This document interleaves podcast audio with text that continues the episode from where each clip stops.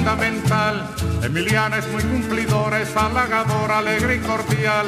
Emiliana no se demora y en la colada siempre es puntual. Si no fuera por Emiliana nos quedaríamos con las ganas de tomar café, de tomar café, de tomar café, de tomar café. Sentido contrario.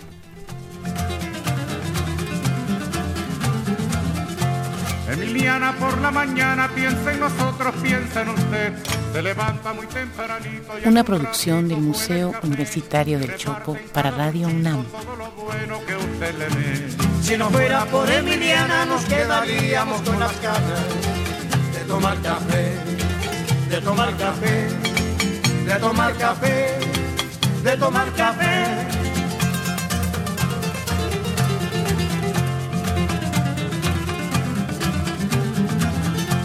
Emiliana es como una hermana que nunca, nunca dice que no. Emiliana tiende su mano a cualquier hermano trabajador.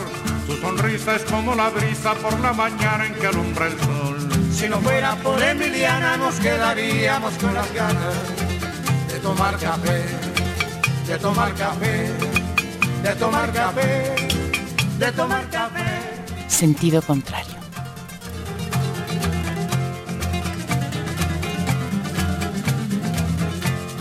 Emiliana, doña Emiliana, que en el albergue es fundamental. Si no fuera por Emiliana nos sentiríamos todos mal. Si no fuera por Emiliana, que en la colada siempre es puntual. Si no fuera por Emiliana nos quedaríamos con las ganas de tomar café, de tomar café, de tomar café. Con ustedes, Marcelino Perello.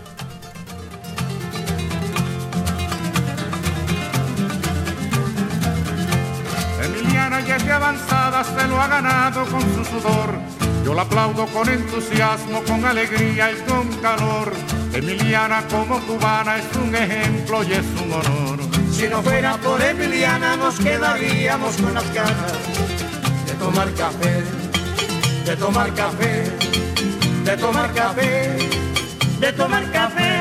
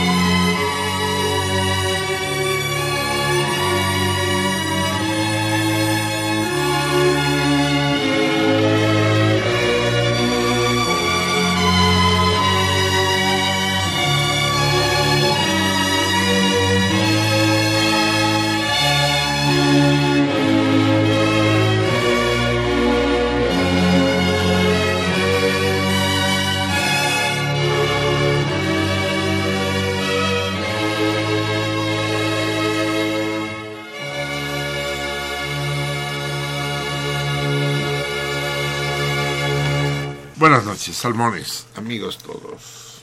A menudo las fórmulas son meros convencionalismos que no se refieren a la situación. Digamos que sí a los deseos, y es sincero que yo les desee una buena noche a todos ustedes. En fin, casi a todos ustedes. Bueno, no lo será del todo, porque para mí no lo es. Iniciamos esta velada, ya lo identificaron muchos de ustedes, con el célebre canon para cuerdas en re mayor de Pachelbel. Una de las melodías entrañables y preferidas de un salmón que ya no está con nosotros. Es posible que aquí surja una confusión, porque esta última semana son dos los salmones insignes que nos han abandonado, que no llegaron a recalar al remanso, al que después de remontar los rápidos, los salmones acostumbramos a echar la hueva. Ellos dos ya no llegaron. Presas de los osos o de las gaviotas, o de las rocas, tanto José Antonio Hernández García como Quetzalcoatl Bisuet se quedaron en el camino. Yo sé que ustedes están mucho más familiarizados con Quetzalcoatl que con Toño, con José Antonio, porque Quetzalcoatl eh, estaba permanentemente presente. Cuando teníamos teléfonos hablaba siempre cuando no escribía siempre, yo estaba preocupado porque Quetzalcoatl desde diciembre del año pasado no había dado señales de vida. Y yo decía, ¿qué chingados se habrá emputado la serpiente emplumada? ¿Por qué no nos dice nada? No sería el primer salmón que se encabrona con lo que digo o con lo que dejo de decir. De hecho, como me cuido poco, menos de lo que debería, es más de uno el salmón que he perdido por ese motivo y que deciden alejarse de esta su frecuencia. Pero no, la cosa es mucho más terrible. Como todos ustedes saben, en diciembre falleció Quetzalcoatl, nuestro Quetzalcoatl.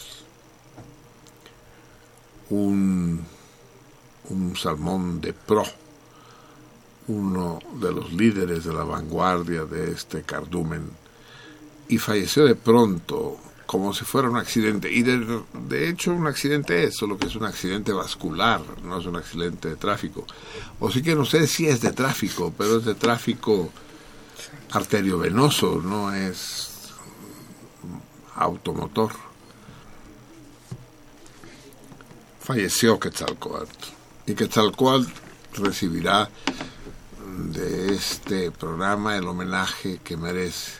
No al que merece, pues, porque sería imposible. Que tal cual merece mucho más que esto. Es un hombre extraordinario y como tal, como hombre extraordinario, permanecerá en el corazón, en la memoria y en el en la imagen que todos nosotros tenemos de este programa de él. Pero no, hoy no hablaremos de Quetzalcoatl. Dentro de tres o cuatro semanas hablaremos de él. Para morir también se hace cola, ¿saben ustedes, salmones? Como dijo alguna vez el sabio de Güemes, se está muriendo mucha gente que no se había muerto antes. Y mientras pasan los años, más gente va muriendo. Cuando es uno joven son pocos los conocidos que se van para el otro lado, si otro lado hubiera.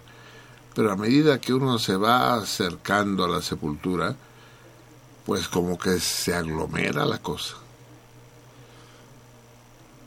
Y este mes se me aglomeraron a mí. Y en particular antes de Quetzalcoatl, del que hablaremos mucho, sin duda alguna, y cuyo dolor no desaparecerá en nosotros hasta que el dolor de nuestra propia muerte lo suavice, antes de que cual murió otro amigo, otro salmón, mucho menos conocido de ustedes, porque era otro estilo de persona, otro tipo de salmón. Digamos que era un salmón no tímido, pero sí discreto. José Antonio Hernández García. José Antonio fue invitado un par de veces a este programa, pero ya hace años. Solo los más serios, los más memoriosos, los más constantes de mis salmones se acordarán de él. Si escucharon algunos de los programas de los que estuvo aquí, estoy seguro que se acuerdan porque José Antonio fue, es un hombre inolvidable, que ocupa un espacio importantísimo en mi constelación anímica. Lo quise y lo quiero muchísimo y lo considero uno de los hombres excepcionales que me han formado ya en los últimos años de mi vida.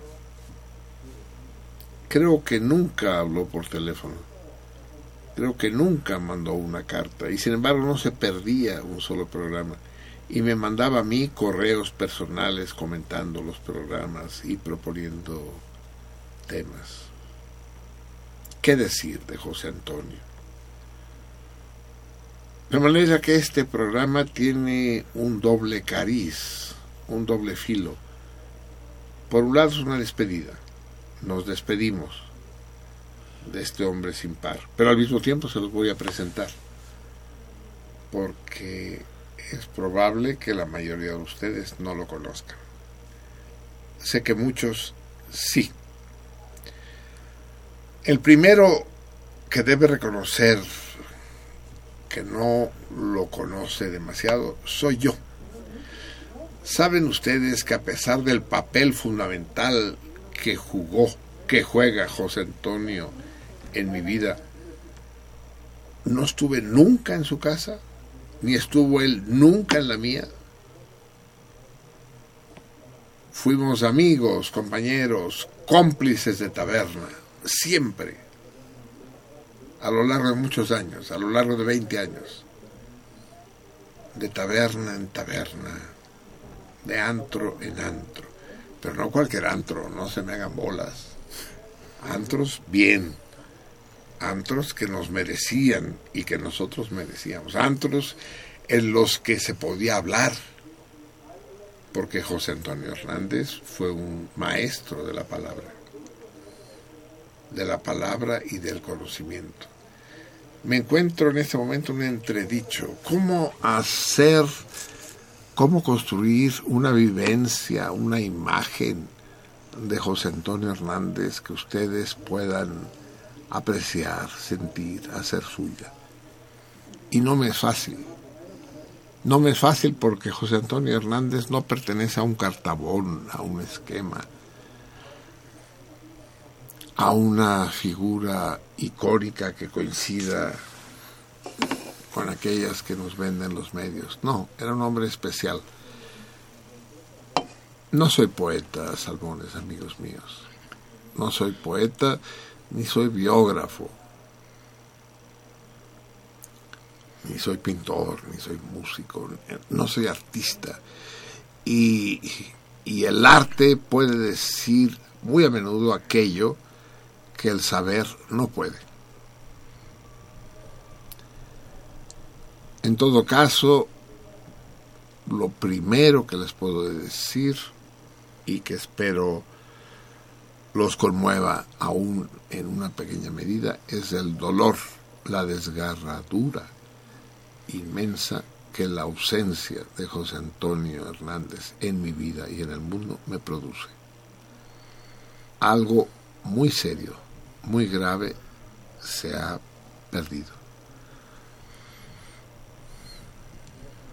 Déjenme compadecer a aquellos de ustedes que no lo trataron. Se habrán perdido de algo muy especial, excepcional. Pero al mismo tiempo los congratulo, los felicito. porque se habrán evitado este dolor intolerable, este dolor agudo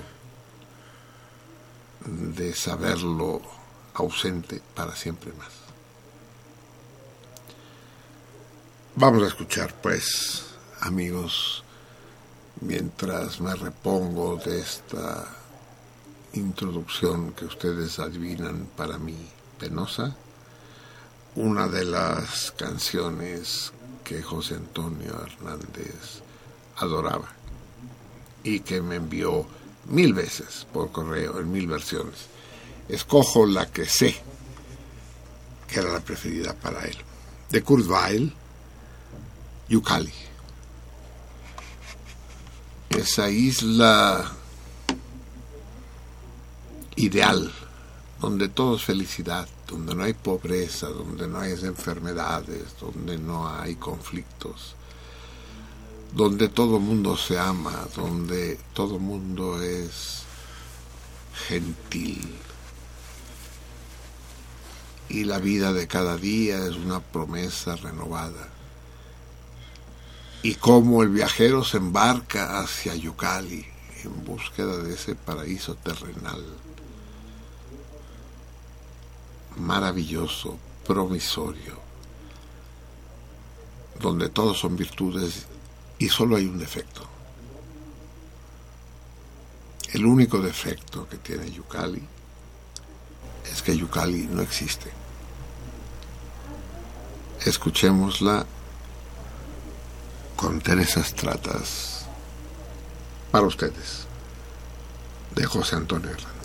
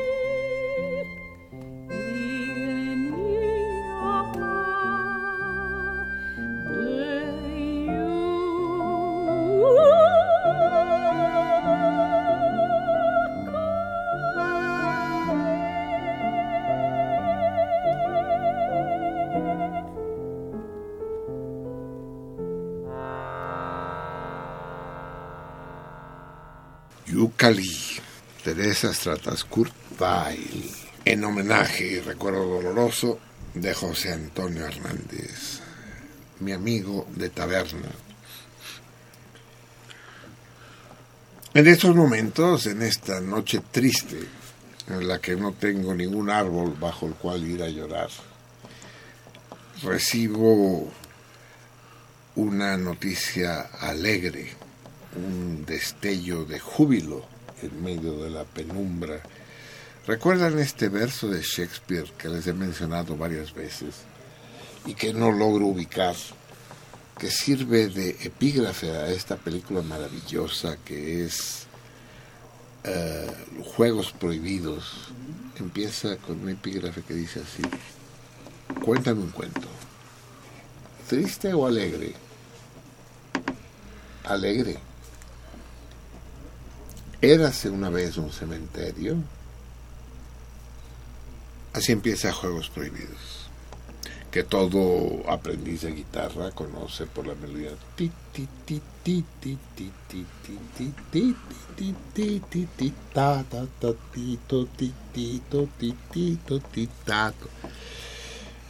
He buscado de todas las maneras posibles, en particular preguntándole a mis amigos cultos, que no son pocos, ¿De qué obra de Shakespeare es esta cita? Y nadie me ha sabido decirlo. O el director de Juegos Prohibidos estaba Pacheco, o, aparece de manera un poco oculta en su obra. Cuento triste, un cuento alegre. Era esto no es el cementerio. En medio de este cuento alegre que preside esta noche, sentido contrario, hay un destello pues de alegría y es la aparición nada menos que del profesor Alfonso Molina, alias el Ronco, que atravesó la frontera de rejas. Me están diciendo cosas, pero no sé exactamente qué son. Pues no anden haciendo gestos, amigos míos. Es un espectáculo, es que es como si estuviéramos viendo una película porque nunca se están quietos. Es como si estuviéramos en Cinemex. En medio de esta tristeza, pues, recibo la extraordinaria noticia de la aparición de el Ronco, alias el profesor Alfonso Medina, Molina, que apenas hace unas horas atravesó la frontera de rejas que separan el mundo libre, es decir, el que está dentro del reclusorio, de este mundo de presos, que es los que estamos aquí afuera. Bienvenido a este este valle, deja tú del año, de mierda, ronco querido. Sé bienvenido y sea mejor este o aquel mundo, lo importante es que volvemos a estar uno cerca del otro y eso no deja de ser un motivo de euforia. El ronco, compañero mío desde el 68, era nuestro golpeador, nuestro nuestro porro, nuestro chavo banda en el 68, al que encargábamos madrear a nuestros enemigos. Ese era el ronco, estudiante de filosofía, como todo buen, como todo buen lumpen, como todo buen gángster, estudiaba filosofía. No sé qué me está diciendo, pero está diciendo cosas. No puedo no contarles una anécdota fabulosa. El ronco me pidió que le ayudara yo a conseguir chamba cosa que a él por su temperamento no le es fácil. En ese momento yo era amigo del secretario de Transporte y Vialidad del Distrito Federal, Jorge Martínez, alias El Chale. Y le dije, pues vete a ver al Chale, cabrón, a ver qué te dice. Ya iba el ronco con el Chale, dice, Chale, soy el ronco, amigo de Marcelino, y que me vas a ayudar a conseguir chamba. Dice, ah, bueno, pues sí, Vete a ver al Simón, que es el director de transporte público. El Simón, que es Ramón Cárdenas. Desde el Ronco fue a la Dirección General de Transporte Público y preguntó por el licenciado Ramón Cárdenas, que tenía cita con él. Era profesor, eh, el profesor Alfonso Molina. En ese momento aparece el Simón le decíamos el Simón porque era, era naco hasta la madre. Sigue siendo, ¿no? Siempre Simón. Oye, entonces nos vemos a la Simón. Dice, pero vas a traer a tu vieja Nel, ¿no? Así. Entonces, era el Simón. Entonces ahí estaba esperando al licenciado Cárdenas, el Simón. Y aparece, digo el ronco, y aparece el Simón.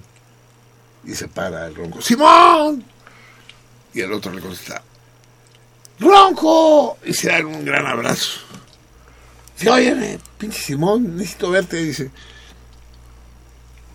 no, pues, pues, sí, pero ¿a quién? ¿Qué estás haciendo aquí? Pues vengo a ver a un puto aquí, el jefe, el, jefe de aquí, el licenciado, el licenciado Ramón Cárdenas. Soy yo, cabrón. ¿Tú eres Simón? ¿Tú eres el licenciado Ramón Carrera? Sí, cabrón. Uy, pinche no, pues vengo a verte a ti. Dice, puta, es que ahora no puedo, cabrón. Tengo una cita con un güey, un profesor, Alfonso Molina. ¿Alfonso Molina? ¡Soy yo, Simón! ¿Tú eres Ronco? sí, soy yo, cabrón. Ya se abrazaron. Y ya, el Simón consiguió chamba al Ronco. Chamba que no sé cuánto tiempo echó a perder el Ronco. En fin, este programa no es un programa dedicado al ronco, ya haremos uno. A ver cuánto tiempo consigue quedarse de este lado de los marrones. un poema. Eh, sí. Sé que algún día no eh. estaremos aquí. Mi mente me arrebata lentamente. Seré libre antes que la muerte llegue.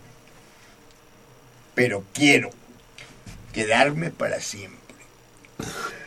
Es de Arturo Berrospe y se lo dedico a mi nieta, Elisa, tiene cinco años. El poeta, así, así le llaman, no sé si le llaman o le llamaban al ronco en el reclusorio norte, donde ha pasado los últimos seis meses. Vaya pues desde aquí, desde este espacio en que los presos han sido siempre y seguirán siendo bienvenidos Vaya, un abrazo apretado para todos los maleantes, delincuentes, violadores, extorsionadores y, demás transgresores que, que habitan ese zoológico de fauna indecible y no por ello menos brillante y querida. Un abrazo a todos los amigos del Ronco que aún están aquel otro lado de las rejas, esperando que ellos también traspasen pronto este otro lado. En fin, este es nuestro momento de alegría en esta noche fúnebre en la que evocamos la desaparición de José Antonio Hernández, este hombre ejemplar del que intentaré, mal que bien, dar una imagen mínimamente convincente. Uno de los poetas preferidos, y miren que tenía muchos, de José Antonio, era el gran Javier Villaurrutia, uno de los grandes putos de la historia de la poesía en México. Dicen, y alguna vez José Antonio y yo debemos haber reído de esta anécdota, que se encontraron por la calle Javier Villaurrutia y Salvador Novo, y Javier iba acompañado de un adolescente y se lo presenta a Salvador Novo y le dice, te presento a mi sobrino. A lo cual el gran Novo contesta, sí, lo conozco, fue mi sobrino la semana pasada.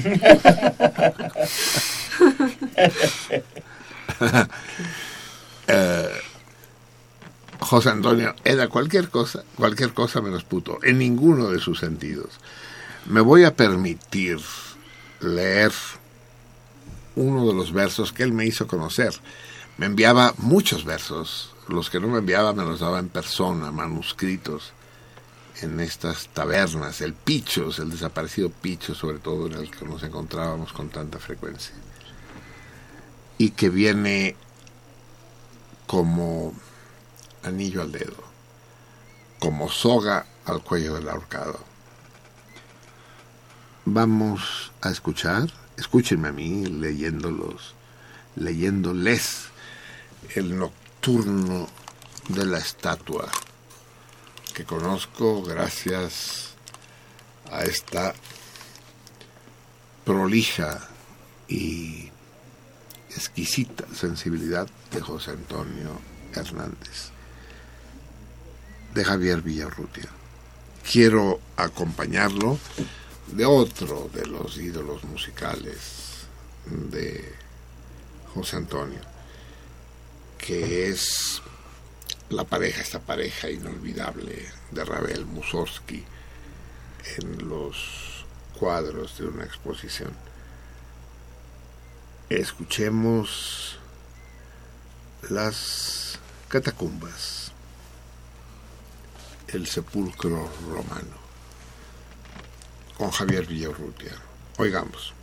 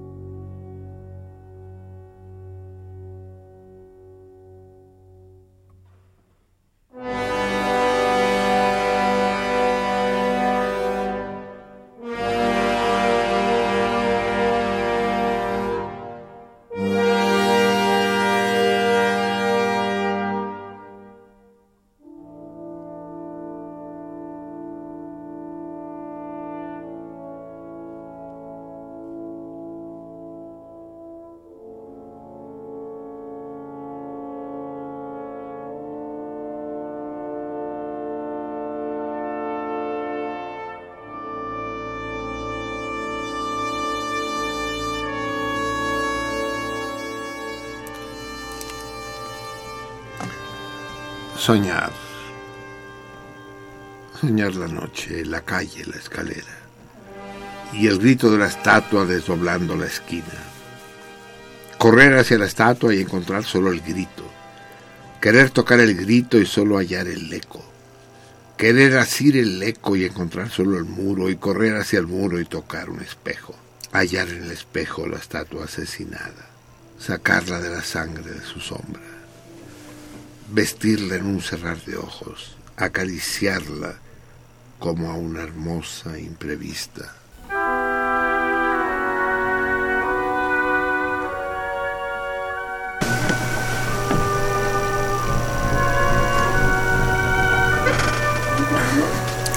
y jugar con las fichas de sus dedos y contar a su oreja cien veces, cien, cien veces, hasta oírla decir,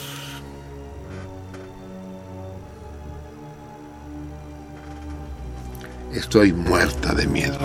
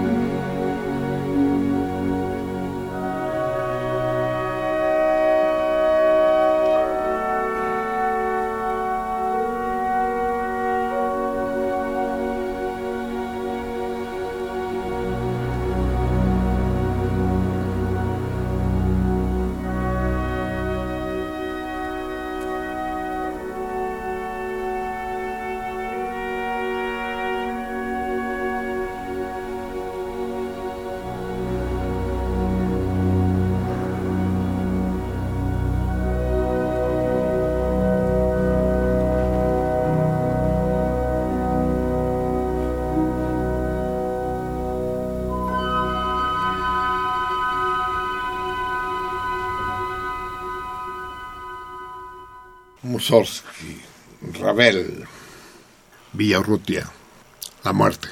Hubiera yo podido invitar a nuestra misión de hoy a un gran puñado de amigos comunes, de admiradores de José Antonio, de compañeros de parranda, de esas parrandas magníficas en las que convivimos. Pero a última hora decidí que no, que no era un homenaje pertinente.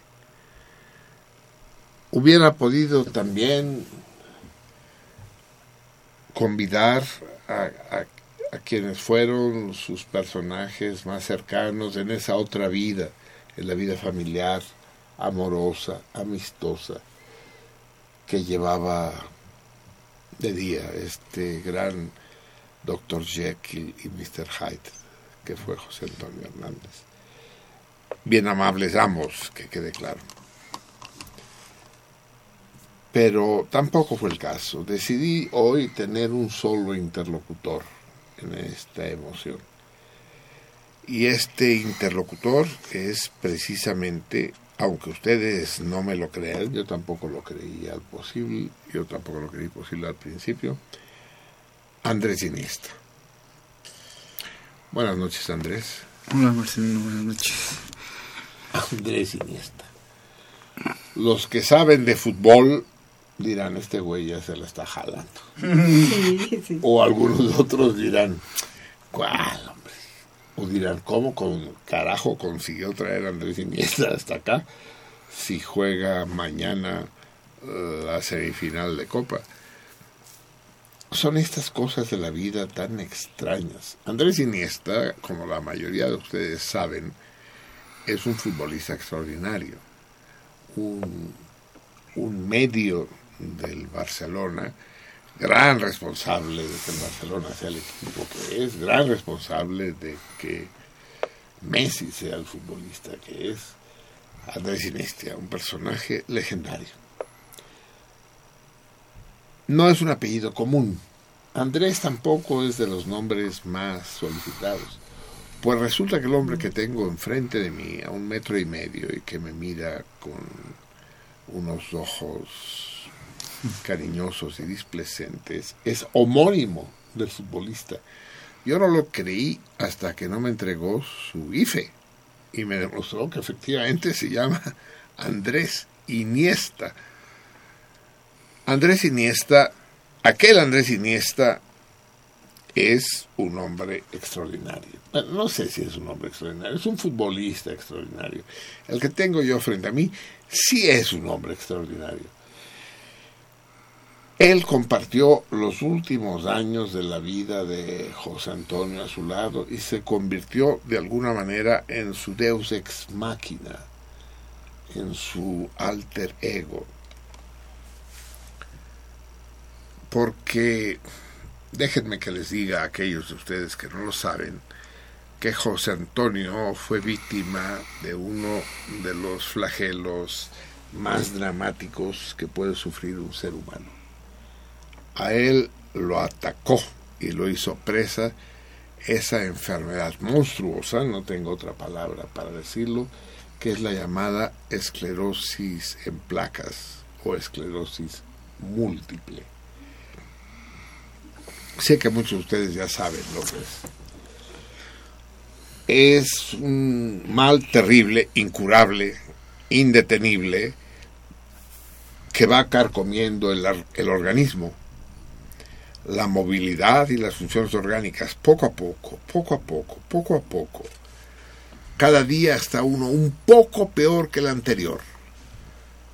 Cada día se despierta uno siendo un poco menos de lo que era el día anterior. Poquito, suficiente para que lo vaya uno percibiendo. La esclerosis placa, la esclerosis en placas lo va matando a uno. ¿Saben? Cuando cuando la mente y el cuerpo no van juntos, las cosas acostumbran a acabar mal. La esclerosis en placas no ataca a la mente, mantienen la lucidez, la sensibilidad, la percepción intactas. Y eso es lo más cruel de todo. El inverso, digamos, el negativo de la esclerosis en placas sería el Alzheimer, que acaba con la mente y deja el cuerpo intacto. ¿Qué es más cruel? Lo primero, mi. Lo primero, tal vez, ¿no? Sí, claro. Porque en el segundo, en el Alzheimer, en el Alzheimer uno no se da cuenta. Así es. ¿no? Bueno, es doloroso para la familia. para los que lo rodean. Claro, para los que lo rodean, los amigos. Así es. En fin, de manera que los que éramos cercanos a José Antonio lo vimos degradarse, lo vimos demolerse, vimos cómo se nos iba acabando. La última vez que José Antonio vino a esta cabina, que ya era esta, vino caminando por su propio pie. Tardó hora y media en subir, todavía no había el elevador. Pero él insistía en que quería caminar. De repente es muy difícil eh, llegar a la resignación de subirse a una silla de ruedas sobre todo si sabe uno, y José Antonio, hombre lúcido, sabía que ya no se iba a volver a parar de ella. Eh, acabó en silla de ruedas. Pero hay algún Dios en el cielo que bendijo su destino sobre la tierra. Y ese Dios fue el que le mandó a este ángel sin alas, a este ángel de la guarda que fue Andrés Iniesta y que se convirtió en su compañero, su cómplice, su camarada, su ayuda, fue, fue sus pies, fue sus manos, fue su voluntad durante varios años. Andrés, buenas noches. Buenas noches, Marcino. Gracias por invitarme aquí a tu programa y pues poder hacerle este pequeño homenaje a nuestro gran amigo, nuestro gran hermano, Toñito, como yo siempre le decía, ¿verdad? Porque algún día sí le dije Toñito y, se quedó para siempre en mi boca. Te voy a hacer una pregunta con mala intención, Andrés. Andrés y yo nos hablamos de usted desde el día de la incineración mm, de José Antonio. Siempre nos habíamos hablado de usted.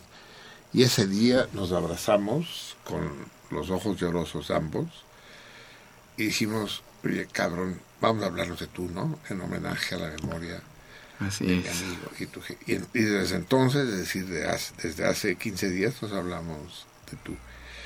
Fuiste sin duda la persona más cercana, al menos desde el punto de vista físico, a José Antonio en los últimos años. ¿En cuántos años? ¿Hace cuántos años que tú fuiste el, el, acompañante inseparable de José Antonio? Hace tres años aproximadamente. Yo lo había conocido porque yo era taxista hace como cinco. Contactamos una vez y, y nos dimos el número, total que no nos hablamos y hasta otra vez que él pidió servicio al sitio y tuve la suerte de poder ayudarle. Eh, yo en anteriores ocasiones lo, le había dado servicio y él, como tú dices, todavía caminaba. Hasta a estos tres años que pasaron, que lo volví a contactar, pues no, ya la operadora me pidió que si podía ayudarle a una persona en silla de ruedas. Fui al servicio y me percaté que era él, entonces pues nos dio gusto de alguna manera volvernos a encontrar, aunque en esta difícil situación, pero a partir de ahí, pues ya tuvimos más contacto y a partir de ahí nos hicimos grandes amigos, ¿no? ¿Conocen ustedes salmones? Puta, tenía que haberlo buscado yo. A ver, 133. Búscame en tu... o a lo mejor la Vica lo encuentra más fácil. La película esta relativamente reciente, tendrá un par de años esta película francesa, creo que se llamó Friends en ah. inglés. Usted me regaló el... Yo le regalé el DVD, ¿se acuerda? Sí, claro, lo vi. Sí. Lo vi en... en, es la, averígüeme cuál es el título original. Esa película tuvo un éxito importante y es la historia de un multimillonario que tiene un accidente haciendo algún deporte extremo, no sé si esquí o parapente o algo, y queda cuadripléjico. Y entonces encuentra un asistente negro que es el que, el que le permite vivir y del que se convierte en amigo, camarada y pareja, excepto coger, lo hacen todo pues se van de parranda, eh, hacen travesuras que los llevan a las comisarías, comen, son, son una pareja, pero sin la componente sexual, al menos en sentido estricto. Pues bien, mientras Vika nos dice exactamente cómo se llama la película y que a lo mejor ustedes conocen, Salmones, déjenme decirles que Andrés fue para José Antonio exactamente eso. Fue ese cuerpo que poco a poco se iba marchitando con José Antonio. Yo tuve la fortuna de acompañarlos en esta última etapa, en estos últimos años, en esta agonía interminable de José Antonio. Tuve la fortuna de acompañarlos y ver hasta qué punto la sensibilidad, la atingencia, la, la, eh, la, pertinencia de la, la, presencia, diría yo, de, de, de Andrés junto a, a José Antonio, le endulzaron, le permitieron, le hicieron florecer los últimos años a José Antonio. Esto junto con esa vitalidad inmensa. Quiero que sepan ustedes, he conocido varios casos de gente afectada por la esclerosis en placas. Y ni uno solo, pero ni uno tuvo la hombría, tuvo la entereza de presenciar el, su propia muerte, su propio decaimiento, como lo hizo José Antonio. Fue maravilloso, ¿no, Andrés? Se llama Amigos Intocables. Bueno, eso sería en español. Realmente un, un gran ejemplo de, de valor ante la adversidad. De valor y de optimismo vital, ¿no? Nunca lo escuché quejarse por su enfermedad y eso lo tengo muy presente. Porque nunca, nunca, nunca se levantaba desanimado ni enojado, no, al contrario, siempre una sonrisa, un buen ánimo, optimista. Eso. Siempre, siempre lo vi así. Pero yo sé, aunque él, aunque él nunca platicaba de sus males, no era de esos viejos carcamanes que no, pues el riñón, ahorita me están, me están administrando diálisis, meticorten, porque sí, no, no, para nada, para él uh, la medicina y sus males no existían. A él le gustaba hablar de Rambo y le gustaba hablar de Dostoyevsky y le gustaba hablar de qué cuero estaba Ángela Georgiou, sí, porque además era un pinche coscolino cabrón y no dejó de serlo toda la vida. ¿no? A él le gustaba vivir. Así es, en toda la extensión. Abarcó a la vida en toda su intensidad. La muerte se lo llevó, pero a quien abrazó a él y quien lo abrazó a él fue la vida. La película esta, que me hace recordar mucho la relación que hubo entre José Antonio y Andrés, se llama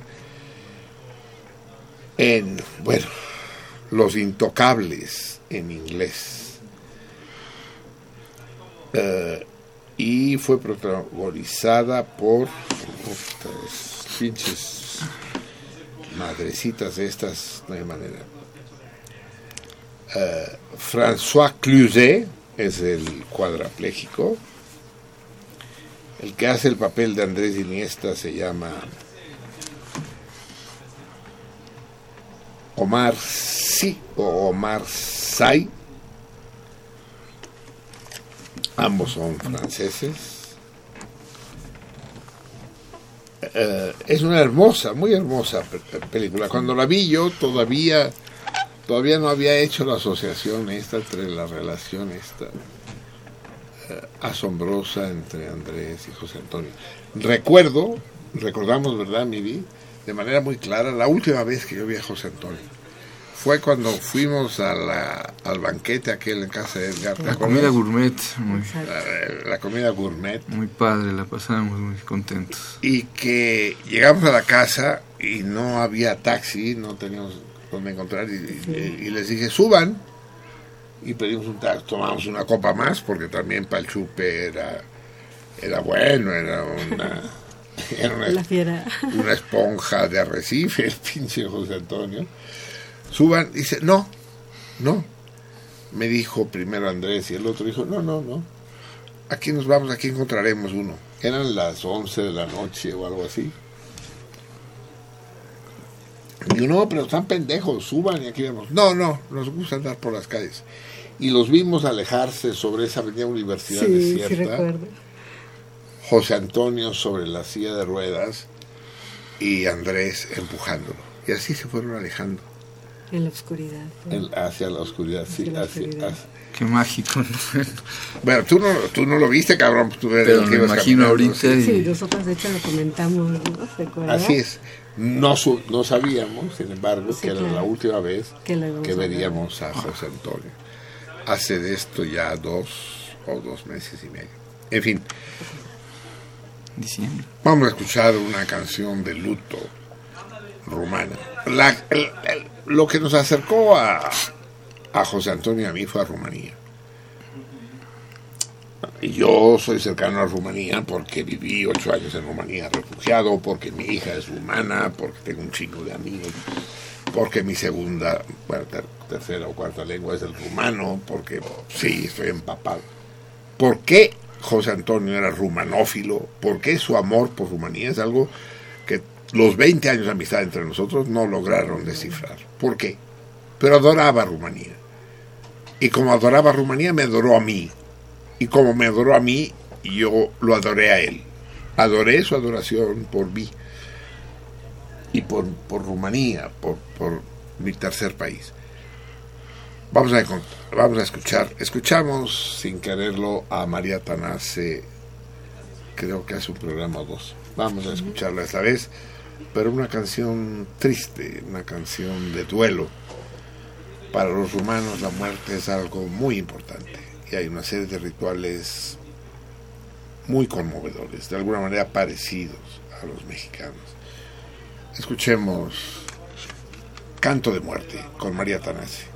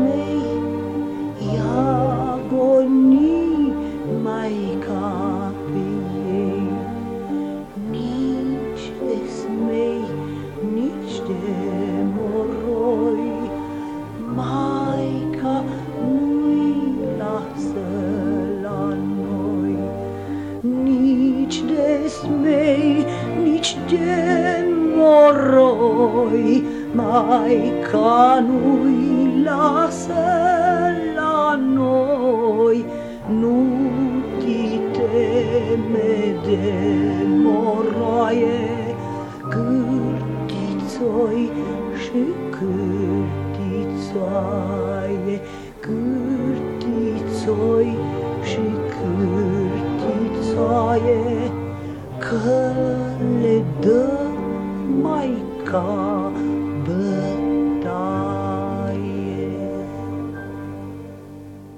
María la gran María Tanás, uno de los ídolos nuestros y uno de los ídolos de José Antonio. Canto de duelo, canto de muerte. Qué impresionantes son los velorios y los entierros en Rumanía, qué impresionantes son. Yo creo que los duelos más estremecedores que he conocido en mi vida son los rumanos y los judíos. Tampoco he conocido tantos, no crean. Bien, amigos míos, el tiempo se nos va yendo como arena en una clepsidra. Así se fue mi amistad con José Antonio. Lo conocí 20 años y finalmente me quedo con la sensación de no haberlo conocido uno del, no haberlo conocido del todo. Era un hombre inagotable. ¿Qué impresión tienes, Andrés? ¿Era tu jefe? Pues no, yo nunca lo consideré como un jefe, como un amigo, más que un Pero amigo. tú un eras hermano. su empleado, te pagaba. Pues sí, no, no me pagaba él, me pagaba su mamá. Pero, Ese hijo de puta son pinches bebés eternos, ¿no? pero él fue mi amigo, fue más que mi amigo, mi hermano. Te- tomé mucha estima, mucho cariño. Eso no es necesario que lo digas tú, porque la manera en que se refería a ti, cómo te trataba, ya lo dejaban claro. Sí, la verdad es que sí lo extraño mucho. Nunca dejarás de extrañarlo, te tengo malas noticias, Andrés. Sí, pues siempre lo llevaré en mi mente, en mi corazón, porque dejó un gran legado en mi persona. Y sin embargo, Andrés es un manitas.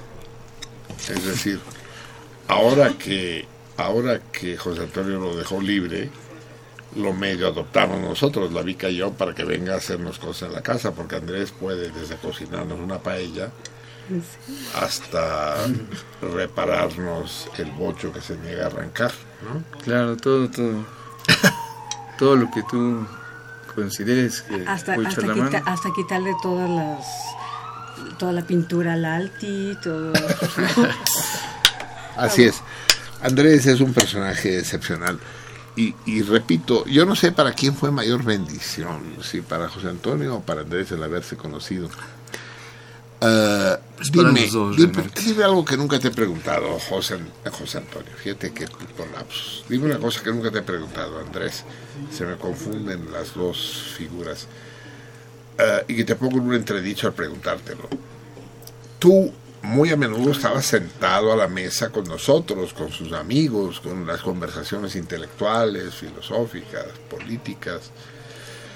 Eh, a veces platicaba él contigo de, de eso, de esa, de sus, de sus ideas. Sí, poéticas. siempre, siempre, pues comentábamos sobre lo que habíamos vivido en la comida, en la cena, con sus amistades, porque pues me gustaba preguntarle para, para aprender, ¿verdad? Y ¿Y aprendiste? sí, sí, sí, mucho. ¿Crees que fue un personaje formativo en tu vida? Sí, fue un gran maestro.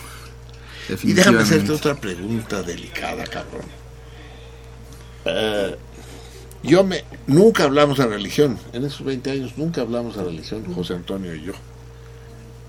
Yo de- llegué a debatir con él sobre religión un poquito porque él era católico a morir, ¿verdad? Ah, eso es una... No, eso es algo que me contestas sin habértelo yo preguntado. O sea, tú dices, él era creyente. Sí, él era creyente, era católico y, y aunque él había estudiado religión, estudios de religiones y todo eso, pues él se murió en la raya por el catolicismo, ¿verdad? Entonces algunas veces debatíamos, pero siempre llegamos a la conclusión de que pues, creíamos en un Dios, un Dios eterno ¿Tú, ¿Tú eres creyente también o eres un puto Sí. hereje? No, no, no, yo soy creyente. Como tú, y, y bueno, no, no practico ahorita como debiera el mormonismo, pero ahí pertenezco. Y Dios, ¿sabes? ¿Sabes la historia de Jacob que se muere? Y llega al cielo con San Pedro. Es que yo tendría que contar chistes. Era un gran humorista. E- e- Era un gran humorista, José Antonio. Me contaba unos Sí. chistes maravillosos. Me los contaba, me los mandaba. Eh, uno de ellos era ese que llega San Pedro, digo, llega Jacobo al cielo, lo recibe San Pedro, dice Jacobo Sheyman, Jacobo Sheyman, perfecto, aquí bien. No hay pedo, pásale, dice, no, no puedo pasar, no merezco el cielo. Sí puedes, cabrón, hombre, pásale, no hay pedo, tienes 9.2 de promedio, pasa. No, no puedo, tengo que hablar con Dios. Ay, sí, ahí está Dios esperando que hable con todos los putos difuntos. No pasa, hombre. No, si no hablo con Dios no paso. Ok, la chica, ahí se va. Dios, hay un pinche judío ahí, que quiere hablar contigo y que si no habla contigo no pasa. Pucha, pinche judío, siempre igual. A ver, dile que pase, dile que pase, pero rápido. Pase Señor, mucho gusto. Mucho gusto el mío, Jacob. ¿Qué, qué pedo traes? Y dice, Señor, es que no puedo pasar porque cargo sobre mis hombros un pecado gravísimo. ¿Cuál es tu pecado gravísimo, Jacob? No sé cómo decirlo, Señor, pero es que mi hijo se pasó al cristianismo. Ay, no mames, Jacob, el mío también.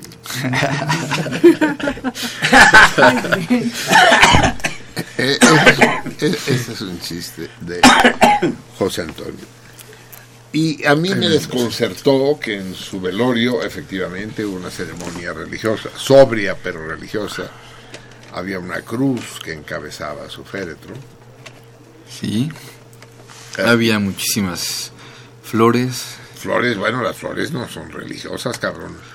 Nosotros digamos Pero- flores. Éramos las un, el nuestro, el de Vica y mío, era el único, el único ramo de flores rojas en medio de esas Ya, flores sí. blancas, como si fuera bautizo, esa chingadera, fuera boda. No, flores, flores rojas. Fue la primera comunión, ¿no? porque José Antonio sería muy religioso, pero era un revolucionario de pensamiento y de Pero ideología. por supuesto, su máximo referente yo creo que era, o es más bien, Hitler. ¿Quién? Hitler. Era su máximo referente en qué sentido? Pues le gustaba, admiraba a Hitler. No, yo no creo, creo que exageras. Le interesaba, que es distinto, le interesaba la personalidad Pues yo del siento gran que no. líder. Yo creo que más que le interesaba, como que hasta... No, discutimos mucho acerca del poder, acerca de a- acerca de la democracia, sí. Ambos éramos muy críticos de la democracia, pero admirar a Hitler, no, hombre, no, no. Había ahí un interés, un interés psicológico y psicológico y social, digamos. Vamos a leer, les voy a leer un texto que él me hizo llegar acerca de la muerte y que no podemos prescindir de él en esta noche de homenaje. No sin antes transmitir nuestros sentimientos más entrañables y sinceros a, a su familia, a su madre, a doña Margarita García, mujer extraordinaria que lo acompañó hasta sus últimos momentos. Vivían juntos, solos, en, en aquella casa, Margarita, doña Margarita y José Antonio. A sus hermanos, Enrique y Gustavo, a los que tuve el placer de conocer únicamente en el momento del velorio, y a su hermana Carmina, que no estaba ahí por alguna razón, ¿verdad? No, no pudo venir. este, Está ella estaba un poco delicada de salud ese día. Es. y- Lucina, de la que supe que murió en Nueva York hacía poco, ¿verdad? pues que hacía un fue año. un gran golpe para José Antonio. Y conocimos un poco en el azar de ese velorio multitudinario en el que estábamos a la que había sido su esposa, Gloria, y a su hijo, José Antonio el pequeño, que lloraba mientras eh, trasladaban el cuerpo de Toño hacia el horno crematorio. Este problema que dicen, no, a José Antonio lo cremaron. No mamen, José Antonio no lo pudieron cremar, cremaron los restos de José Antonio, cremaron el cuerpo. José Antonio Exacto. no era ese cuerpo, ese cuerpo es la piel de la serpiente. No. Hay una confusión en eso. Lo que está enterrado bajo la tierra no es la persona que vivió. Es, son sus despojos, son sus restos, son sus desechos mortales. Bien, un abrazo y un beso cariñoso, compartiendo el amor de José Antonio y compartiendo la nostalgia. Vamos a escuchar pues este texto acerca de la vida después de la muerte, que pone un poco en duda lo que dice Andrés acerca de su religiosidad. Yo creo que la suya fue una religiosidad eh, eh, una religiosidad, no me atrevería a decir herética, pero sí eh, heterodoxa. Escuchemos, él me man- mandó y discutimos mucho acerca de este texto de la doctora Elizabeth Kluber-Ross, que murió no hace mucho, y que se dedicó precisamente, como tanatóloga que era, a estudiar el problema de la, de la mortalidad y escribió un libro que se hizo célebre que se llamó Life After Death, la vida después de la muerte, que tiene que ver con la religión, pero al mismo tiempo la contradicen de cierta manera. Vamos a pedirle al gran Claudio, Claudio Monteverdi, ya no les tengo que andar dando explicaciones a ustedes, que nos acompañe la lectura de este texto sobre la vida después de la muerte de la doctora Ross, que nos acompaña con el lamento de Adriana. Y con eso casi nos estaremos despidiendo. Quedan tantas cosas por decir, pero las seguiremos diciendo, no les quede a ustedes la menor duda. Escuchemos, Monteverdi, Ross.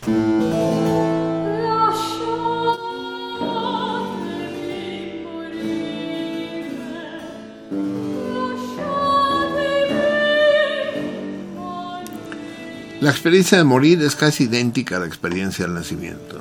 Es el nacer a una forma diferente de existencia, la cual puede ser probada de forma muy simple. Por miles de años te hicieron creer en las cosas del más allá. Pero para mí ya no se trata de creer, sino de saber.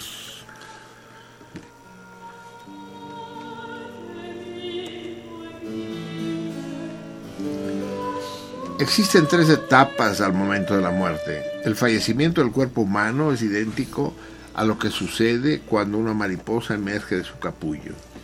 El capullo puede compararse al cuerpo humano, pero no es idéntico tu ser real, sino que se trata solamente de la casa donde vive por un tiempo. Morir es mudarse de una casa a otra mucho más bella.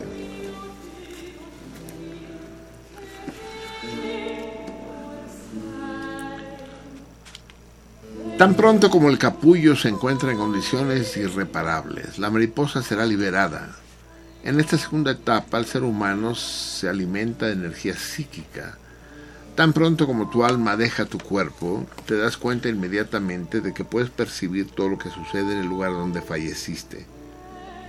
Sin embargo, no te encuentras registrado, no te encuentras registrando todos estos eventos mediante tu conciencia terrena, si- sino con otra clase de conciencia nueva. Puedes enterarte de, que los de lo que los demás dicen exactamente, de lo que piensan y de cómo actúan.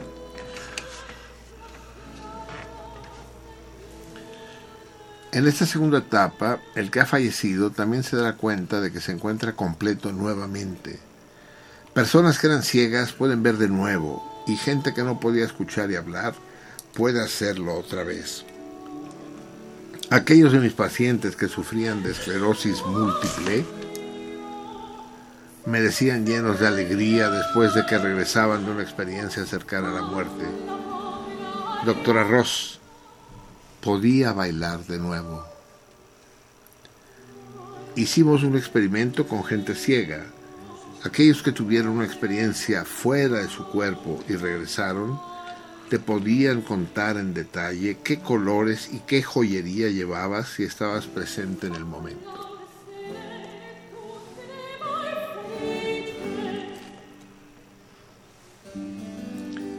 En esta segunda etapa notarás que nadie muere solo.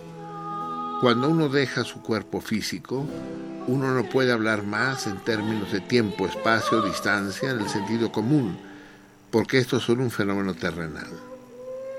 En este sentido, uno se da cuenta de que nadie muere solo porque el difunto es capaz de visitar a quien desee. Además, existe gente esperando por ti que fallecieron antes que tú, quienes te quieren y te aprecian sin medida. Lo que la iglesia les enseña a los niños pequeños sobre los ángeles de la guarda está basado en un hecho. Existen pruebas de que cada ser humano, desde su nacimiento hasta su muerte, es guiado por una entidad espiritual. Todos tenemos dicha guía espiritual, creamos en ella o no. Algunos niños pequeños los conocemos como amigos imaginarios. Una paciente mía, ya anciana, llegó a decirme, él está de nuevo aquí.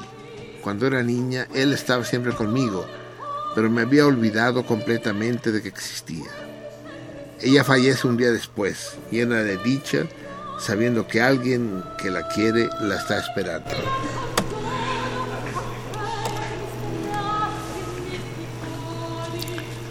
En general, la gente que está esperando por nosotros en el otro lado son aquellos quienes más nos quieren.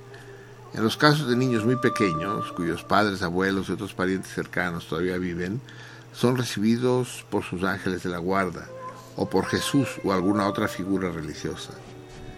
Nunca he conocido ningún niño protestante que sea recibido por la Virgen María, pero ha sido percibida por muchos niños católicos. Esto no es debido a una cuestión de discriminación, sino que simplemente eres recibido por personas significativas para ti.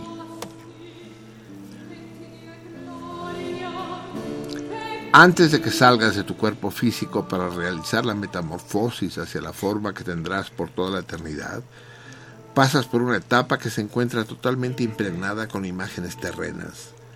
Puede ser que te encuentres flotando a través de un túnel, pasando por una gran puerta o cruzando un puente. Todos encuentran el cielo que han imaginado.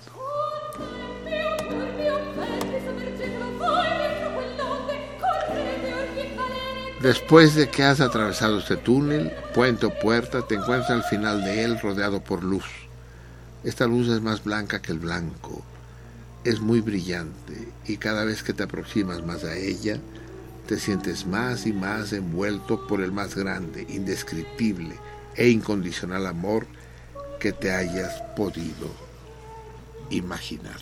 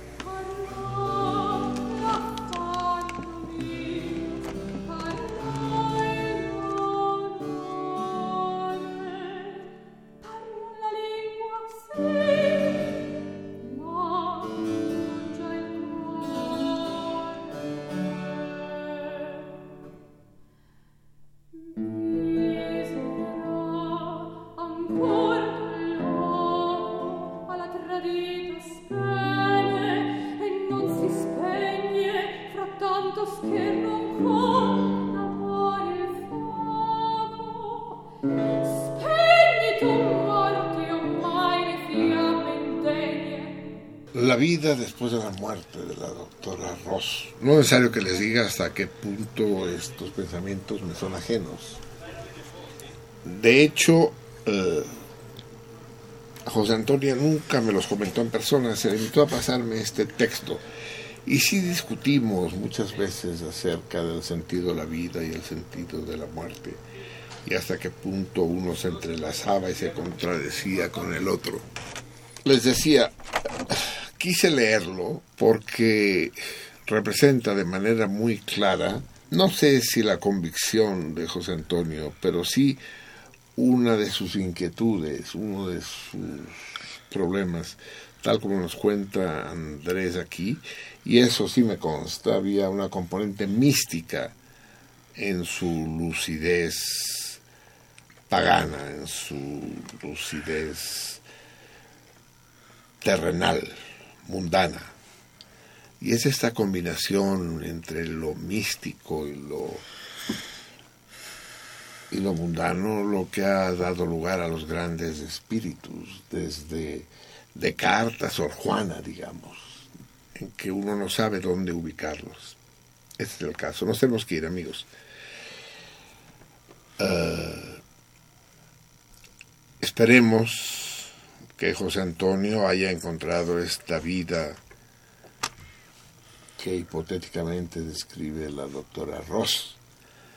Pero si no, lo que seguros podemos estar todos nosotros es que José Antonio vivirá en la memoria de todos aquellos que lo supimos y, al, y en algunos de ustedes que al escucharme adoptaron algunas de las vivencias que con más o menos torpeza les supe transmitir.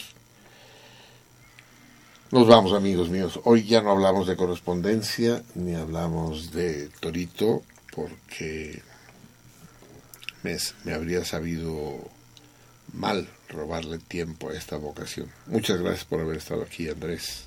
Muchas gracias a ti. Este, pues este especie de homenaje a mi amigo, a mi hermano, eh, me deja esta noche muy contento. Espero que, que, que vuelvas pronto en, con motivos menos tristes. Sí, claro que sí.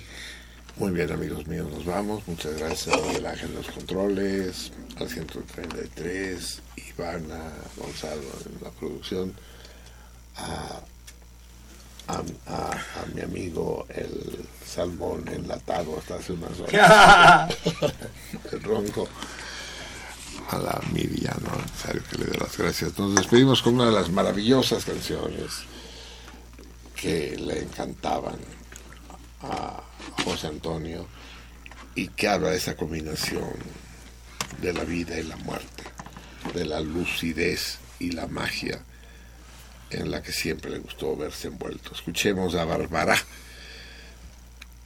Él fue siempre un fanático de la música francesa. Barbara y su águila negra con ella las dejo, amigos míos.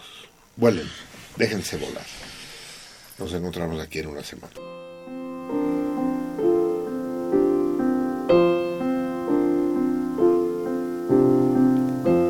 Un peut-être une nuit, près d'un lac, je m'étais endormi. Quand soudain, semblant crever le ciel, et venant de nulle part, surgit un aigle noir, lentement, les ailes déployées, lentement, je le vis tournoyer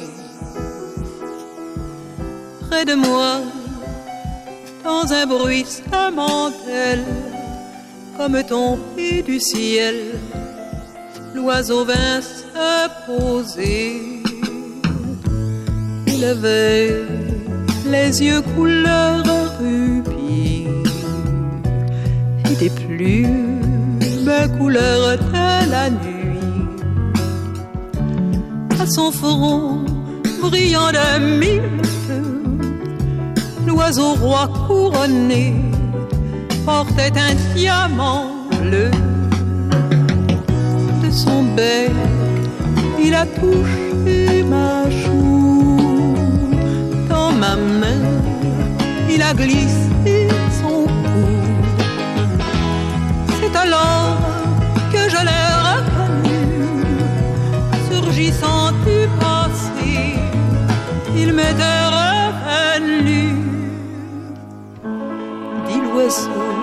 on dit en de moi, retournons au pays d'autrefois.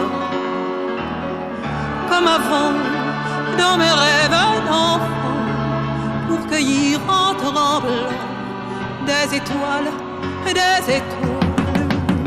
Comme avant dans mes rêves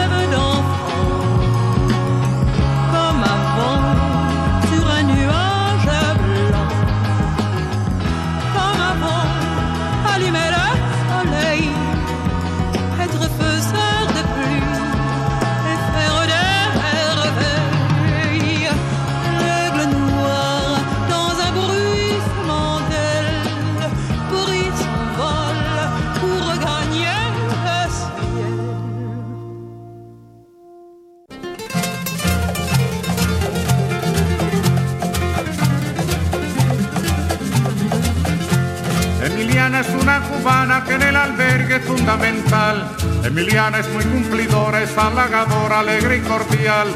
Emiliana no se demora y en la colada siempre es puntual. Si no fuera por Emiliana nos quedaríamos con las ganas de tomar café, de tomar café, de tomar café, de tomar café.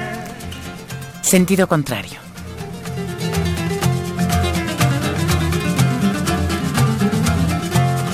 Emiliana por la mañana piensa en nosotros, piensa en usted. Se levanta muy tempranito y en un ratito cuela el café y reparte en cada buchito todo lo bueno que usted le dé. Si no fuera por Emiliana nos quedaríamos con las ganas de tomar café, de tomar Una café, producción del Museo Universitario del Chopo para Radio UNAM. de tomar café.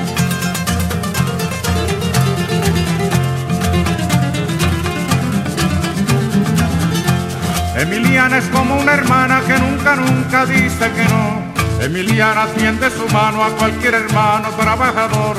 Su sonrisa es como la brisa por la mañana en que alumbra el sol. Si no fuera por Emiliana nos quedaríamos con las ganas de tomar café, de tomar café, de tomar, Sentido contrario. de tomar café.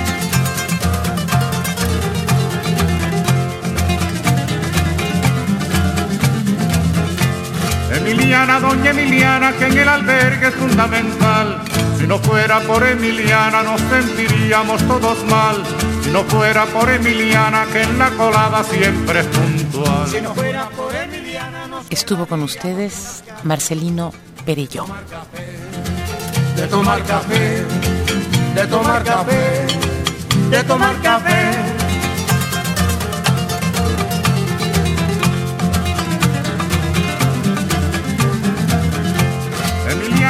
avanzada, se lo ha ganado con su sudor. Yo la aplaudo con entusiasmo, con alegría y con calor. Emiliana como cubana es un ejemplo y es un honor. Si no fuera por Emiliana nos quedaríamos con las ganas de tomar café, de tomar café,